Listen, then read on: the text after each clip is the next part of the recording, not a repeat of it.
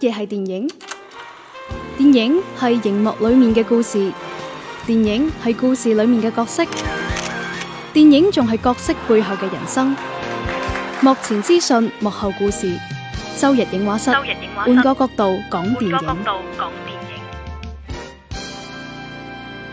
好啦，翻翻嚟繼續係每周一期嘅周日影畫室，今日錄音現場咧有羅姆啦、阿 Lu 啦、平安啦，同埋電話另一端嘅鄭少君老師喺度嘅。咁啊，光頭佬咧就因為有事，系啦，啊，咁啊暫別一期，嗯，下個禮年拜底啦，要幫啲員工啦，啊，咁啊做數啊，一 做章咁係啊啊做數，啊你 真係啊做章，唔係主要啊係清下啲庫存，睇下仲有啲咩禮品可以俾我哋。係啦係啦係啦咁啊，到時候送送俾啲水軍啊嗯。好啦，咁啊，下半 part 嘅時間咧，我哋會重點講講咧就新上映嘅《誤殺二》。嗯，冇錯啦，啊哇！呢、個真係之前咧就因為十二月份啊，大家嗯睇落個檔期好似都覺得啊，好似冇乜挑大梁嘅呢個作品。係啦咁，所以好多人都比較期待呢一部嘅，啊嗯咁啊、當然包括我個人都係睇之前啦，嗯，咁啊睇完之後咧，哇嗰種感覺就係、嗯因為嗰晚咧我哋係去咗睇呢個媒體嘅試影場啦業，務場係啦，咁啊跑業務我哋係係啦啊係啦，咁然後咧，阿阿光頭佬啊冇去睇，嗯咁啊佢應該真真係好忙呢個禮拜。係平時同佢去睇咧，就發現啊好殘眼嘅，因為因為啲光打落嚟又會反光， 啊真係。然後嗰日咧，係我又覺得好殘眼喎，啊嗯冇光頭啊，一望啊原來係阿平安反晒啲白眼。白眼發光咁係啦樣，咁快就暴露咗我，我嗯我咧佢屬性，就今次就冇嘆氣嘆咁多嘅，係但係我必須要講一句咧，嗯，我真係頗失望咯。哦，喂，算唔算兩極分化先？我覺得算嘅，評價，因為我見到有好多人係讚好嘅，係啊而，且我隔離咧就有位女性觀眾啦，係，哇！又笑啊，笑到好開心，誒、嗯，即係即係一啲感人嘅位置咧，又真又係喊到肥哩係化啊啦，咁眼樣濕嘅，濕咁樣，咁我又覺得哇，可能可能有相當一部分嘅觀眾都會中意咯，嗯但係我自己就真係啊，唔、知點解，可能我比佢要求更加高，嗯因為五世一當時出嚟個俾我感覺係比較驚豔嘅。嗯，咁而且亦都要承認，誒、呃作為改編電影嚟講咧，《五殺一》嗰個劇本個底子太好啦，咁、嗯所以只要演員係在線、剪輯各方面調度都唔錯嘅話，嗯誒、佢應該係誒阿柯敏妮去、嗯去去係做導演，咁今次換換咗個導演，誒大麥咁啊，佢就係之前呢個誒，誒誒，唐人街探案過網劇第二單元嘅導演，哦係啦係啦係但係啦，今次咧，你會發現咧，繼承落嚟嘅有乜嘢咧？有個名啦，啊，嗯有吳殺義呢個名啦，係啦啊同埋主佢，演同埋就肖央呢個主演啫，嗯係。誒，同埋濾鏡，即係都係啲藍色啊、係暗啊咁啊樣。誒，同埋呢個誒泰國啊華人圈嘅一啲故事。嗯咁啊，除此之外咧，我真係覺得我同阿 Lu 啊，嗯，一直喺度幫佢拉高啲期待，你知唔知 啊？因為前期咧又話到呢個主角咧誒係係個編劇。係啦，啊點即係點點識作古仔啊？點係啦因為大家諗翻第一集咧，佢係有個誒、呃交代一個背景，就係、個主主角肖央個角色係個電影迷，佢係睇過好多電影，冇錯所以佢就將呢啲誒睇電影入邊嘅一啲嘅橋橋段段、蒙太奇嘅手法，嗯運用到佢入邊嘅誒，即係點樣去逃避一啲嗯偵查啊咁樣。嗯喂，但係呢個你完全睇唔出佢同佢編劇有咩關係。即係基本上呢部電影喺最開始嘅時候，佢已經將呢件事嗯徹徹底底、完完整整咁講即講係其咗俾實你知啦。呢個主演佢做唔做編劇或者做其他角色、嗯一啲問題都冇，係係啊，但係佢又要偏偏要咁強調啊，佢可能就係為咗講佢窮咯，冇啦。啊，即係編劇係嘛， 同埋即係佢入邊仲調侃，即係同行業嘅人，我就覺得而何邊咯。啊，嗯就你俾咗一部冇冇冇咁樣嘅呢個唔嘢，係我哋啊嘛，誒泰係係國啊泰嘛國嗰邊啫嘛，係好啊吧，唔係因為前期咧你又鋪墊到誒啊同個仔喺度鬥演戲係咪啊？嗯，嗯即係所以我同阿 Lu 咧一一度都覺得啊，會唔會係即係有另外一種你應嘢。該有一個反轉係啊咯，或者你更加豐富嗰個劇本嘅作用性咯。然後我中間已經同阿 Lu 喺度講話，哇！我就等緊最後十分鐘佢令我哇一聲，係啊嗯結果完全係冇。佢你知真唔係知？你知唔知全場羅姆唯一一次蛙係喺邊度咧？就係嗰個 jump scare 嗰度就彈出嚟。然後 即係我覺得嗰下咧，我覺得嗰下咧，嗰、個導演同埋全部主創要翻去學學下物理咯。同埋即係嗰下就好代表成部電影嘅創作思路啦，係故弄玄虛咯。係啦，嗯你無厘啦更，而且你好多嘢係誒嗰個劇情推進啊，你仔細去諗好多細節係靠巧合嗯嚟推進嘅。嗯你唔似你睇第一部，你會覺得哇，好似好多嘢看似巧合，嗯但係所有嘢都喺主人公嘅掌握當預中料，之中全部都喺計劃內，嗯包括一啲所謂嘅旁證啊，一啲睇上好似好偶然嘅事，全部都喺佢安安排當中。而嗯呢個唔係喎。係啦，你所有嘅劇情推進都係喺巧合嘅呢個過程當中去進行，嗯所以。而且睇到最後，你都覺得啊，冇理由咁簡單嘅，冇理由。跟住佢 就咁，就係咁簡單。 我真係好想離場咯！呢部電影睇到，係嗯啊，我我當時咧，阿阿平安坐喺我隔離啊嘛，佢係诶成個人咧係好多動作嘅，啊啊可能佢啲不安係因為坐喺你隔離咧，咁又冇啊！今次真係冇，今次真係冇冇冇，係係你你佢你講下，唉，太多槽點啦，嗯，嗯，冇唔知從邊個講起，咁係啊到係邊個講邊個啦。嗯冇你哋講，跟住我插啦。其實我其實想問咧，即係呢部電影應該都係有一個原作，跟住再有改編㗎，零咁但係點解可一部以係差到咁咧？一部十幾02年嗯年嘅美前。國電影，但係講真，我覺得就算係原先嘅故事，亦都唔算太出彩。嗯嗯，係啊，冇錯即係啦比《誤殺一》入邊改編嘅嗰部印度電影嘅話，嗯，嗯，同埋嗯誒，最後嗰下。唔係我都都唔好講到最後一下先啊！我哋講，我覺得成部電影所有人都係工具人，誒呢個呢係啊個佢我真認係同所有人都係工具人，係啊即係佢佢其實連佢佢個仔所都係有工具人嚟噶，嚇佢個仔都係工具人嚟係㗎，係啊係啊。係啊誒，佢佢譬如話嗰個新聞工作者，係啊。佢一出嚟咁，嗯總之就係佢對於誒誒記者、嗯編劇嗯誒任何呢個行業啦，甚至乎嗰啲醫醫生都係啦，佢都係黑板印象咯。其實係咯係出嚟係黑板印象，可能泰國真係咁啊，喂唔係，你知唔知一開頭嗰下咧？啊，似層層咁樣咧，係我直頭係諗啊，東方快車謀殺案，可可能成可唔係能唔係成個醫你院對啲人都係呢一個你對呢個系列咧，究竟有咩誤會咧 吓？喂唔係因為我哋有期待啫，係啊因為太高 啦吧？啊你你你睇翻第一係集啊，你會覺得真係所有嘢都係佢安排噶嘛，係啊，係咁所有嘢都係佢計劃內噶嘛，係啊即係即係係，所以我會覺得啊，中間咧佢誒阿肖央演個角色，跟住劫持咗醫院入邊嘅一啲人士啦，咁係啊嗯中間仲放咗兩個人出嚟，然後嗯然後一個大肚婆出嚟嘅時候咧，仲話啊佢係個好人啊，你哋要相信佢。喂係嗰一瞬間我都覺得哇呢個呢啲咪就係劇本咯。係啊啊我覺得好即係個過分呢個啊呢！個咪就係編劇身份嘅對應咯。結果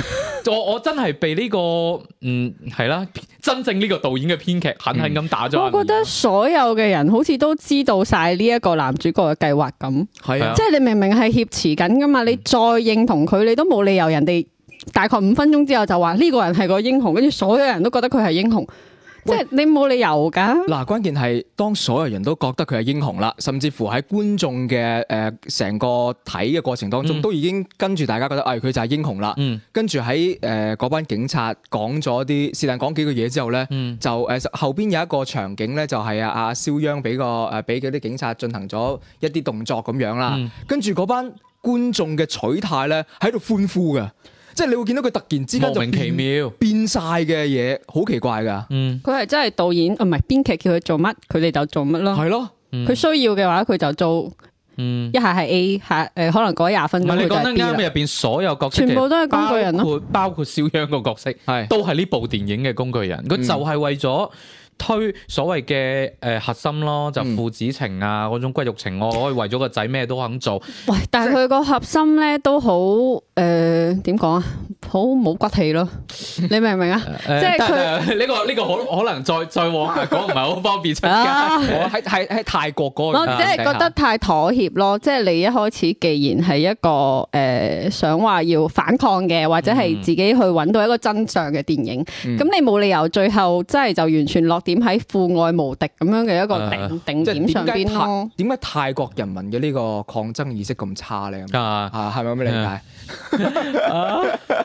哇！我學習到了，我我學習到了。我接唔到。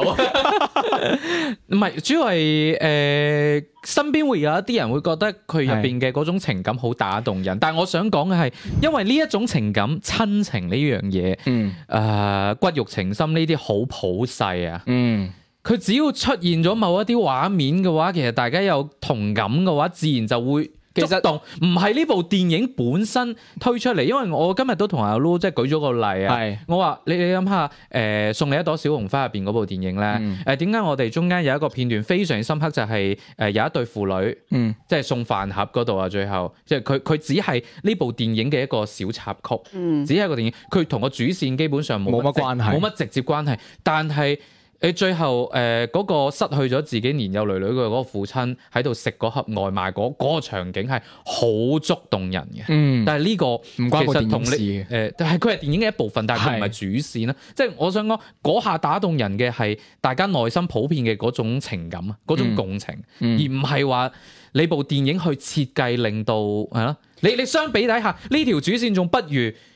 小紅花入邊呢個支線設計都用心咯，我覺得。嗯所以都可以理解點解有啲人就會覺得 O、k 感動咯。嗯，嗯我覺得佢就係綁架緊呢啲觀眾嘅情我覺緒得咯，係啦即係有啲最比較廉價咯。最早有呢種感覺呢一部好古早嘅電影啊嘛，《前任三》，哦但係大家記唔記得？其實啊毫無疑問係一部即係我自己覺得嚇麻麻相當麻麻地嘅電影，但係當時點解票房咁好咧？嗯喂，咁就係因為情侶之間嘅嗰種互相虐係嘛？嗰種，尤其是講起前任呢件事係啊啊，好多共咁啊鳴，，即係大家可哦呢能種會電影咧好營銷，啊呢部電影我都唔係係即係咁嘅可能會諗起自己嘅某某段故事啊，或者啊嗯呢個場景我都經歷過。喂，大佬佢將入邊情侶幾乎所有相處嘅狀態都演晒出嚟啦。嗯咁總有一兩個 zoom 你係覺得誒係喎真係好有共情喎。咁從而就變成咗我對呢部電影嘅認同。呢一種方式我由頭到尾一直到而家都唔係好中意啊。嗯我覺得係一種誒、呃好聽啲咪叫小聰明咯。係。我我覺得機關算盡。係啊我真係覺覺得好偷懶。喂，而且我有一個點係真係好想講嗯嘅，入邊誒誤殺二今次入邊嗰個背景啊，嗯佢 set 定咗喺泰國噶嘛，咁、嗯然之後你會見到入邊嘅演員陣容啦，可能有七八成其實都係香港嗯演員或者台廣灣東演員，都嗯都都係啦，即嗯係嗯嗯，跟住我會見到嘅係有啲不適感咧，就係可能真係講普通話呢件事。嗯令到某一啲嘅演員喺演繹嘅時候係受到咗拖累啦，嗯尤其是佢哋表達嘅時候好奇怪，我望住一班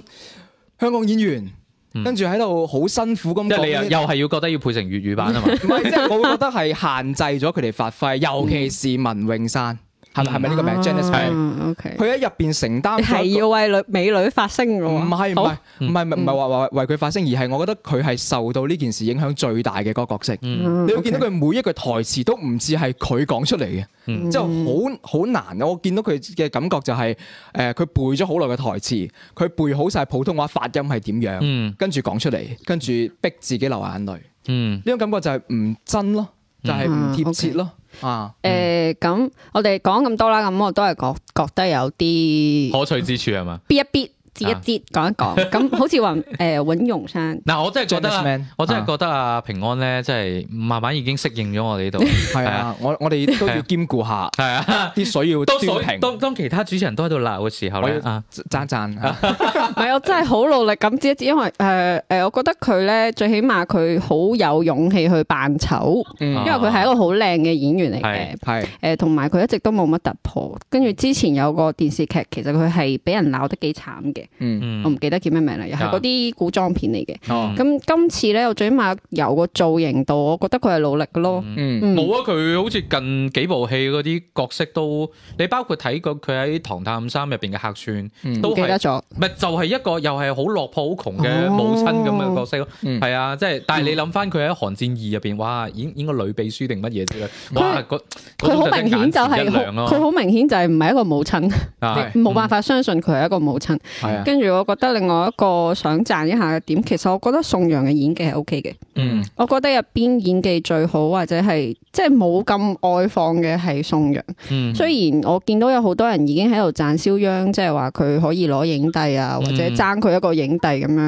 啊但係我覺得呢個有好多係因為佢喜劇嘅嗰種出道，跟住到依家嘅一個突破，係啊，係一個對比嗯感。同埋佢確實好努，即係我有睇到佢可能，我覺得啦吓，佢可能有學一啲韓國電影嘅嗰啲表演或者係一啲方式嘅。嗯咁佢雖然話係 OK，但係我覺得佢係要稍微再控制一下。仲佢需要啲時間。佢而家就係好明顯嗰種狀態咧，就係好好外放型嘅嗰種演技，跟住又強行咁樣壓制住你，好嗯似青筋暴露，跟住又不一言不發嗰種嘅 feel 咯。佢佢喺《誤殺》呢部電影入邊咧，佢全程都係你说嗯即係嗰種氣聲啊！嗯佢哋每個人都係用呢種，跟住佢哋就算隔住個玻璃講嘢，我都唔係好明點解要好似用氣若游絲嘅方式嗯啊在對話，嗯啊就是這個我我係真係好出戲咯，嗯我接受唔到咯。係好啦，嗯誒佢佢佢根本冇兜 到，對唔住，對唔住，對唔住，喂我但係我我一兜咗兩點，我兜咗兩點。點係想讚嘅，啊就係誒你可能睇到最尾嘅時候，你先會 get 得到呢個誤嗯殺嘅誤殺意思。係啦呢個點，因為你睇翻個劇名，你可能從一開始到到尾，你都唔知誤殺咗乜嘢，係但係去到最尾。嗰個結局出嚟嘅時候，啊你就明白 OK 哦，係對應到個題。我覺得起碼去到結局嘅最尾嘅時候，佢真係會貼翻個題咯。啊啊，呢件事係抵讚嘅。啊係一部電影可以做到貼題，係抵讚嘅。 好高級，好高級，我又學到了。喂，鄭老師會唔會去睇呢部啊？呃，《误杀二》我听你们说完已经没有什么兴趣了，但是我应该还会还是会看看的。嗯呃，因为这个如果要是没有出来的话，我应该呃也会去看点映。嗯嗯，我觉得其中可能有一些点，嗯，在之之前吧，可能还会有一些。呃，所谓的想象吧，其实《误杀一》我看完之后，我在网上的这个表态就是，当我没有看过它，我觉得，呃，从悬疑片的这个角度来说，我觉得它真的，呃，只是做到了一些这个中等水平的这样的一个点吧。我觉得无论是误杀一也好，还有你们刚才所提到误杀二也好，这些呃你们的一些观点，我总结出来，其实这部电影还是留给观众在演员的表演上面的可能会多一点点，多于剧情吧。嗯因为在误杀一的时候，我就觉得有这样的一个问题，就是，呃，吸引我的永远都是陈冲啊、谭卓啊他们的表演。嗯其实对于剧情来说，我觉得反而没有什么给我特别深刻的印象。嗯，所以我在看完误杀一的时候，我在网上没有留下任何的痕迹，就当我做自己没我当有时看过。啊喂，而且你諗翻譚卓嘅存在，對於文詠珊嚟講，真係一個好大壓力，因為佢相當於五十二入邊係演咗一個類似喺五十一入邊譚卓嘅嗰個角色。係係哇！你你再一咁樣對比，其實連形象都好相似。嗯嗯的確係，嗯，加油啦！ 係啊，仲有好大嘅提升空間咯，只可以講。好啦，咁啊呢部電影就講到呢度啦。誒、雖然我知道街外咧已經有唔少嘅人都覺得好好，嗯咁但係咧誒，至少我哋幾個好似都誒有啲保放留放放低期待咯，我覺係得啦放低期係待啦。，同埋尤其是唔好攞五十一嘅嗰嗰種期望唔值係，。其實我對五十一我都覺得係一個得個響，跟住嗯即係我先只能講即係好喺， fans 咁喺樣，好似包裝得好犀利嘅電影咁但我我樣。只能講喺華語片嘅範疇入邊，咁樣嘅懸疑片拍到咁，嗯已經算係咁咯。我起啊碼五殺一，我係當時我作為一個普通觀眾啦嚇，咁我我睇我係嗯覺因為得我都未睇過原版電影嘅情啊幾有況創下，意我會覺爽咯得的確係誒成個故事嘅完整度啊嗯效率包高好多係啊，包係咪，括反轉啊，各方面啊，都係做得唔錯啊。嗯係比今次完整好多嘅嗯，而且角色都出彩好多。嗯太過煽情啦，而且所有入邊嘅誒反派過分標籤化，嗯誒佢哋所做嘅事亦都係非常之套路咯。嗯哇！呢呢啲咁嘅橋段真係幾廿年 前 TVB 已經演到爛透啦。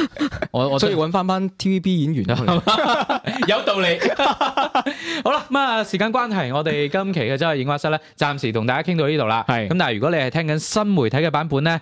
今期咧有流蛋環節。嗯咁啊冇錯啦點樣聽我哋新媒體版本咧？係啦，咁啊，首先要加加我哋嘅影畫室檢票員啦，最重要就係我哋嘅官方節目小助理吓，喺微信嘅添加好友嗰度搜索啦，我哋周日影畫室嘅英文名 Sunday Films，咁啊加到佢之後咧，就可以問佢喂，我想誒聽你哋嘅流蛋環節啊，嗯咁啊到時咧佢就同你講翻點樣去聽噶啦，啊咁同時咧亦都可以關注我哋各大嘅新媒體平台嘅，咁啊包括呢個喜馬拉雅啦、啊網易雲音樂啦、懶人唱聽啦，同埋呢個誒雲聽 A P P。啊上面啦。咁當然最唔少得咧就係我哋嘅 B 站嚇喺上面嗯音都頻搜視索頻都有。冇錯，搜索周日影畫室就揾到我哋嘅欄目板塊噶啦。係啦，咁啊，今期同大家傾到呢度，下個禮拜咧，我哋係會比較大規模咁送出我哋啲周邊啦，所以一嗯冇錯定要留意我哋嘅節目啊！嗯，下個禮拜再傾過，拜拜拜。拜。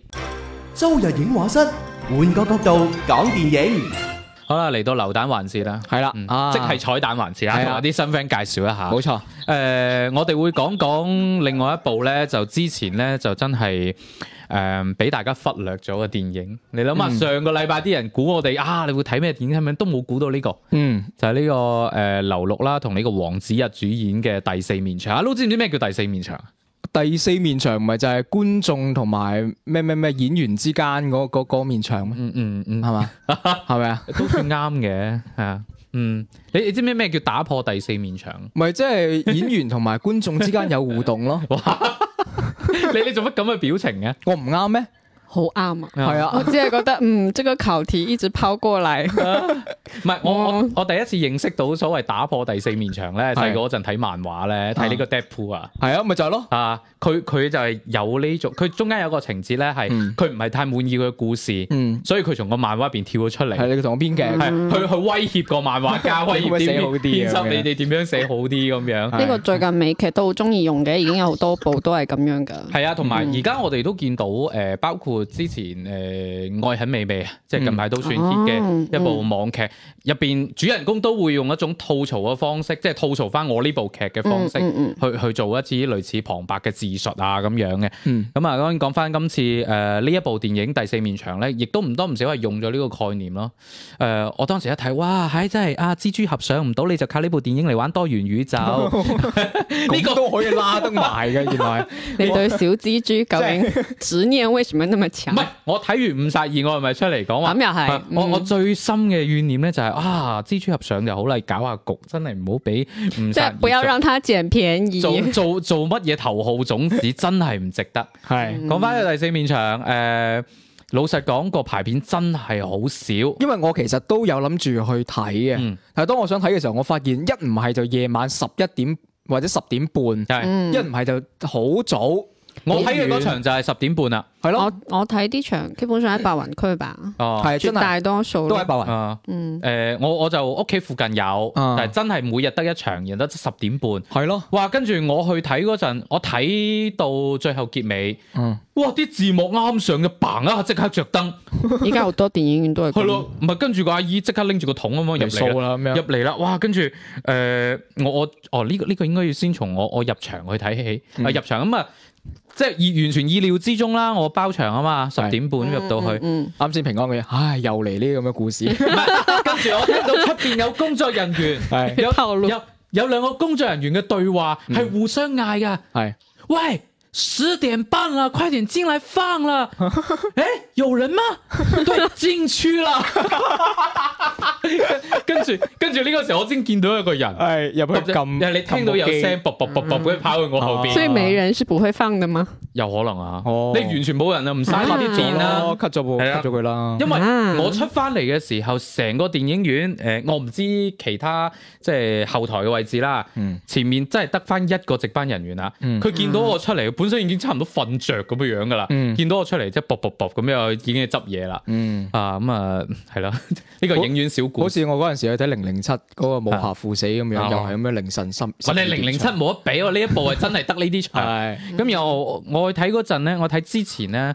就攞咗一張券。嗯啊！呢張券咧係我我從嗰、個誒黃、應該係黃子日嘅佢哋經紀公司啲人發出嚟 嘅，就話咩包場請大家睇，我發咗二維碼個群嗰度我嘅。我我想用嘅時候發現已經搶光了咁樣。係，啊，佢佢佢就應該係買咗誒一百張票到啦，咁、嗯然後你去掃個二維碼咧，咁就誒、呃有五十蚊嘅呢個現金券。嗯以呢部片嘅體量咧，你去買飛咧，五十蚊即係等於免票，哦，基本上係㗎啦。依家都係咁，係啊，咁我咁我嗰晚我老婆問我：，哇，你咁夜仲出嚟？啊，冇計啦，個影片返主工個主演請我睇戲 咁唔睇唔得。啊， 係啦。係啊，嗱，呢啲都係影院小故事，但喺我哋當中咧，最早睇嘅其實係鄭鄭老老師師。啦，鄭老師就好想聽我哋有咩感受，但係我都係都係想按翻呢個觀影順序先聽下鄭老師點講先。倒无所谓啦。其实你们说这么多影院小故事，也无非是觉得应该这部片没有什么特别多感受吧。唔係㗎，我不我陣間再不不講，不我不真係陣間再講。他們只是喜歡聊天而啊已。嗯，对因为唉，在我来看呢，其实这部片已经拍了大概有四年的时间了吧，终于有机会上，我觉得也挺难得的，而且，呃，明知他拍片很少的这个状态之下哈、呃，其实我应该最开始期待的应该就是刘露的表演吧，嗯因为在没有看到这部电影之前，我对于整个故事的这些所谓的设定安排，我都完全不懂的，嗯我搞不清楚他讲什么样的电影。平衡宇宙啊嘛，嗯嗯，佢雖然我三六同框，呃，虽然我知道第四面墙是什么意思，嗯但我觉得对于我对于这部电影在没有进场看之前，我是非常之嗯搞不清楚他在讲什么的。嗯可能我真的就是冲着演员的表演，因为无论是刘露也好，王子烨也好，他们都是应该算是是这个走实力派的这一挂的。而且呢，他们所这个之前所展现出来这种呃，在演技上面的这些呃呈现，应该大家都是有目共睹，还是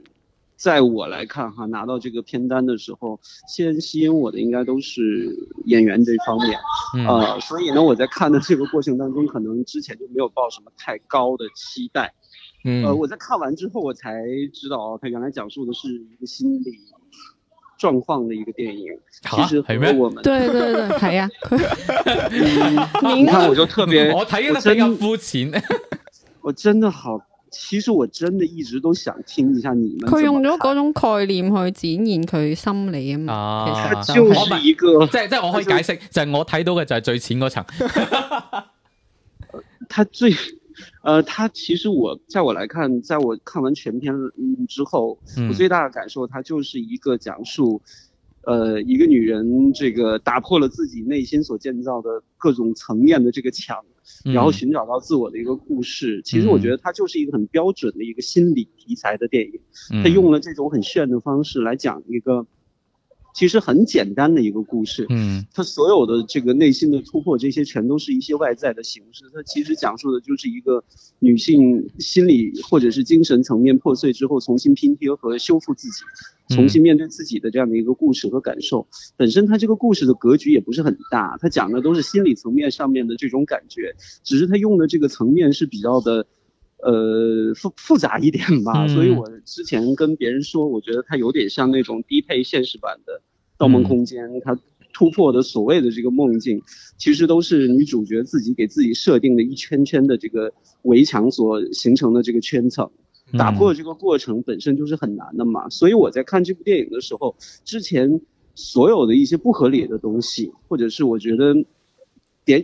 点解会出現嘅一啲嗯情景，后来我觉得都是有理可循，或者嗯是可以解释得通的。本身我是觉得这个电影呢，其实很多朋友是我觉得真的有点懵的， 嗯包括我在看完之后，我在跟别人探讨的时候，他都以为，哎，你是不是没看懂？我说没有，我是嗯只是觉得这个电影可以探讨的这个层面是比较多的。啊，唔係唔而係且唔呢係，就係我啱啱嘅意思。你嘅朋友同我一樣睇到最淺嗰一層，嗯，你啊不睇是啊，不是不是，是我啊。 我觉得有很多东西是要去聊，嗯才会把这些可能不通，或者是呃，我觉得可能有所保留，或者是呃比较模糊的那些是可以捋清楚的。嗯所以我跟一个朋友就在聊这些事情的时候，他以为我看不懂，我说不是这样子的，嗯我说，因为有很多的一些东西要靠看完之后大家的一些交流啊，或者嗯是提出自己对于某一段或者某一层面的这种这个想法之后，就慢慢的你会发现，几这样的来看这个电影就有意思 了。嗯，对，就可能電影的解讀會比對對電影對本身有趣嗯很多，這樣。所以我會覺得佢用咁樣嘅方式嚟講故事，哇！喺阿阿鄭老師嗰邊好似好兒孫滿 堂，嗯我跟你说，其实我这边一直儿孙满堂的感觉，只是你们我唔緊要流蛋嘅話，我哋寬容好多。係啊， 誒，阿阿 Lu 係咪會都會聽到一頭霧水？我其實有睇過嗰個電影簡介先嘅嗯，因為我之前誒都諗住去睇噶嘛，我嗯諗住如果睇咗大家一齊講咁，但係只不過就係買唔買唔到合適嘅嗯場次咁，同啊埋值班時間撞咗，所以先冇睇。咁所以我你啱先講嘅時候，我大概都明白係嗰個誒即係點樣誒係咯，嗯係㗎。或者我大概知道講緊乜嘢咯，但係我唔知入邊具體呈現係點樣。即係呢部電影其實係令到誒、呃我有少少破防嘅位嘅，咁哦啊係阿鄭老師唔中意呢個詞咁啊， 誒即係阿劉樂喺入邊係演一個誒、呃、動物園嘅嗰啲鹿園啊嗯嘅嗯飼養員啊嘛，誒、嗯嗯你你知唔知啊？佢哋有年終獎發嘅，我哋冇咩？唔係即係嗰一瞬間喎。係啊哦，年終獎，哦，系啊，佢哋明年都要獨立扣税，啊诶呢個並入一齊扣 税添，吓嗯，唔係誒，我我從一個淺層嘅角度去講下呢個古仔，誒、啊，就係、呢個黃子日所飾演嘅呢個男主角，嗯同埋劉陸所飾演嘅一個女主角。嗯，個故事咧應該係追溯到佢哋中學嘅時期，系曾經有一次咧就係呢、個誒、劉陸，劉陸佢喺入邊演個名就叫劉陸，啊，我知啊係，跟住咧就俾一班誒、古惑仔圍住咗，哇，係係圍住咗，準天備若有情，係，啊，準準備 你你是彈 幕嘛？準備想恰佢。係嗯係咁，然後呢個時候咧，黃子日所飾演呢一個角色咧，就挺身，即係佢係佢嘅同學，哦，嗯挺身而出，拎住把刀啊，哇咁樣誒、呃去去幫手。咁呢個時候咧就誒、呃出現咗三種結局，出現咗三種結局，而導致形成咗三種三條故事線，係啦。誒、呃嗯第一種咧就係佢拎呢把刀救咗劉陸，咁但係咧就唔覺意嗰把刀咧就界花咗劉陸塊面。咁啊毀容啦，誒、呃又唔叫毀容嘅，但係因為劉陸佢本身喺入邊飾演角色係希望成為一個演員嘅，哦，係啦、有有提及到嘅。咁啊，嗯因為呢一一道疤就令佢，再加上佢後面後邊屋企發生嘅一啲事啦，就令到最後就去做飼養員，因嗯為荒山即野係嶺要咁好去封閉自己咁去去樣。避世，呢哦，個係嗯一條主嘅故事線，係嗯因為我哋可以睇到嘅第一條故事線係咁樣嘅。嗯咁另外一條故事線咧，就係、誒黃子一呢個角色將對面個瓜仔捅死咗，嗯，捅死咗。變咁咗刑偵片，係唔係佢自己咧就入咗一個誒嗰啲看守所啊咁樣係咁樣係啦，咁呢個係另外一條故事線。嗯，咁啊，仲有一條故事線咧就係、誒，即佢自係殺，唔係大家睇嗰啲時事新聞都知啊，你拎把刀懟唔到人，有可能就俾人懟死係啦啦。係啦係係啦啊，呢個係第三條故事線，哦就，男主角俾人懟死咗。咁然後咧，即係我哋講係平，即係睇起漫威嗰啲咪有平衡宇宙啊，嗯喺某一瞬間做咗唔同嘅決定。喂，點啊，鄭老點師，啊？你想補充係嘛？不是啊，刚才那个你们在聊的时候，我在说啊，就是好担心这个里面有很多的埋设的这些东西，嗯嗯可能会会不会这个这个这个小小的再剧透一些边角余料， 呃，这个但我覺得呢樣嘢係要先講明，會方便大家去睇得明咯。其實唔影響佢個內核啦，我覺得。嗯嗯嗯，对的对的，没错，嗯 哇！真 係被说服的。 proceed 係啊，唔係您繼唔續係主要就係、呃我哋啱啱講嘅嗰條主線啊嘛，嗯即係界花面嗰條線。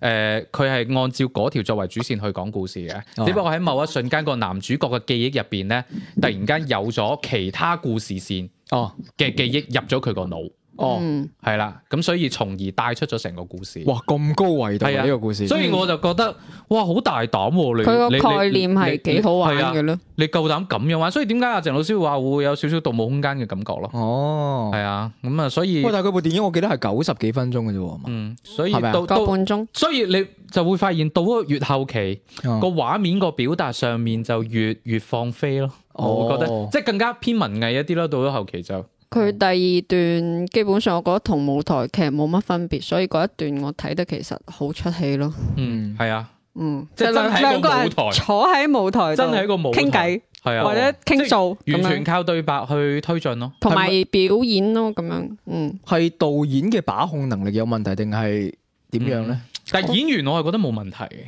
嗯嗯，我覺得女演員稍微爭少少咯，嗯。即係如果同男演你員可以比去豆瓣咁樣留言㗎，佢會睇到㗎。哦係，佢上佢都會聽到嘅，係啊佢都會聽到嘅，應該 唔係朋友嘛。唔係佢佢唔識聽粵語啊嘛，啊我上次係佢哋就就住講普通話。啊，OK，嗯嗯，我只係講爭少少啫，但係都係一個好演員。係啊嗯，咁啊，我我我只能講係個概念玩得好大膽，誒，但係最後收得我覺得麻麻地，嗯，即係包括嗱呢啲咁嘅所謂嘅所有嘅心理片，嗯九成九最後都係個結局都係達成咗與世界的和解。嗯，嗯，但係佢嗰一瞬間嗰種嘅表現咧，我就覺得唔唔係，即係個畫面嘅呈現唔係我想要嘅咯，或者係唔係我想象當中嘅咯。我覺得有啲太跳脱啦。雖然佢前面做咗好多伏筆，誒、呃馬達加斯加係咪啊？但係最後真係有個咁嘅畫面嘅呈現嘅時候，我覺得吓，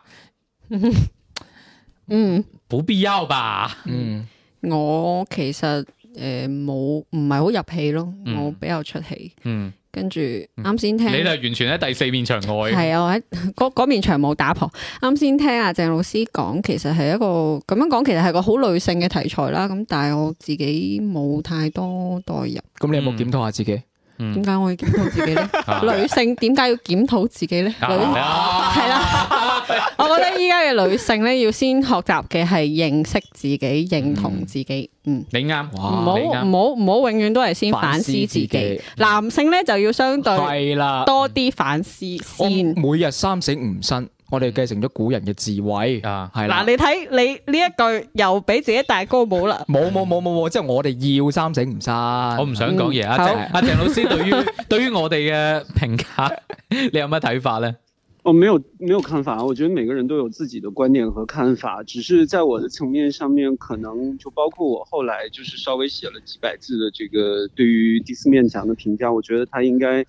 呃，更类型细分，它应该还是属于两种类型作为主打吧，一种就是心理题材的，另一种是舞台呃话剧题材的这种风格吧，嗯因为本身它这个名字就开宗明义是以话剧的这个术语嗯来做的，而且呢，他们整个的呃，无论是刘露也好，他们都是纯正的话剧演员出身哎的，我觉得没错这也是一种呃身份困境的一种反思和思考。嗯嗯、我觉得可能主创想要通过《第四面墙》这部电影，想要表达的是几重几重的观点吧。我觉得对于戏剧的这种生态的探讨，呃，在片子里面也有一些细微的这种这种呃表达。我觉得这也是一个呃，对于《第四面墙》这部电影很。呃，其中的一个表达的一个一个一个方面吧嗯，话剧这方面也是也是其中一个，呃，需要通过电影这种方法，让更多的人来来认识或者了解，或者是一种一种探讨吧。嗯我觉得这个来说，呃，在我来说，这些都都是我可以接受，或者是我能够解读的吧。嗯，诶、我自己有個小諗法嘅，嗯我覺得如果呢個故事佢改成短片會好啲，因為你其實就電影時長嚟講咧，嗯佢已經係偏短噶啦，嗯係啊，已經係偏短噶啦。咁然後诶、誒我自己覺得咧，佢亦都有好多揼波鐘嘅位啦。我佢覺第得一句對白係喺電影演咗第十分鐘先至出現。哇！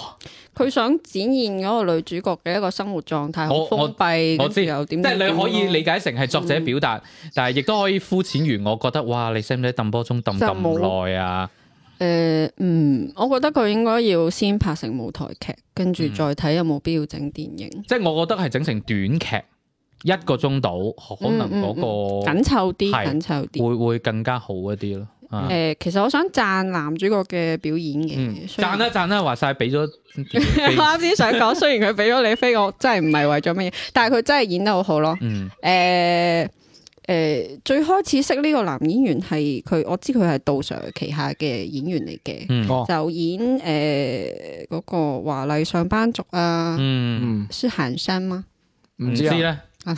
啊我冇睇過華麗上班族啊，誒，呃因只為話你上班族咧，一個係佢有演係過我對另啲歌外，舞 片佢有佢有演過另外一部電影，誒、呃我唔記得係行山定係咩山，即係講一個將一個誒鄭老鄭老師知師啊補，充一下，是行山嗎？是寒山，对哎没错，寒誒、嗯山。就係講一個將一個女性賣去誒、農村嘅一個咁樣好現實嘅一個題材嚟嘅。個嗯導演，哎呀，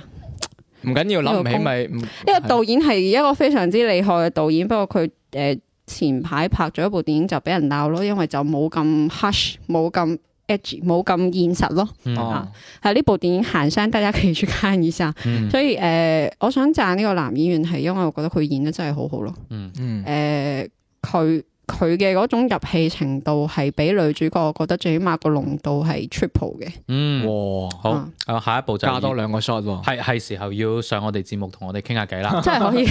係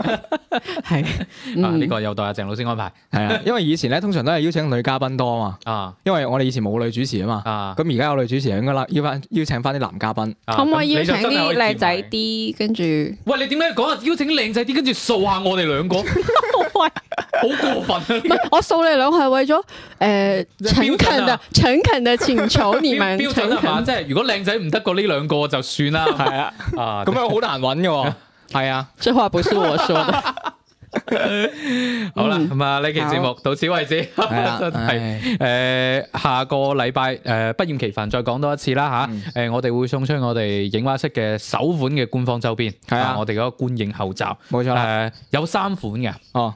一款咧就係普通觀眾，嗯一款就係爛片退散，嗯，咁啊，仲有一個隱藏款係啦，義務檢票員。係。哇！哇呢個咧係阿票講咧，就真係我我哋之後送我，我預計應該係五份五份咁送，啊嗯即係全部都獨立包裝噶嘛即。係五隻咁樣。係啦，咁啊，原來我哋運用呢個盲盒思維啊。係。啊，唔係個個都可以抽到呢個檢票員嘅，啊，哦呢、個隱藏款好，啊，希希望希望祝大家好運啊！係啦，係啦，冇錯啊。啊，講到好似大家一定好想要咁。我冇講過啊，咁你唔好自己 挑啊嘛，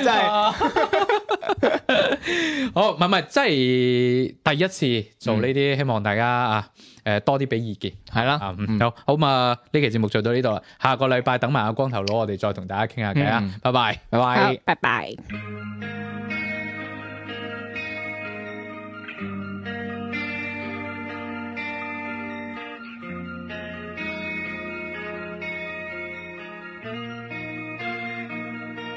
當告別了戀人，當我落魄失魂，總會面對黑暗。若然別再流淚犧牲，當我習慣一人，當我在腦海自制興奮。想起那半杯薄味感，眼泡那樣性感，又會身心緊禁。找個外表吸引動人，天生自私的女人。人怎會越愛越要恨？我越怕越接近，我越近越覺沒有天分。開始總想到先發制人，對方到最後變獵人。人怎會越愛越過分？我越錯越要問，我越問越是未清醒。當找到服從，枕邊人上癮。又會失透一個吻。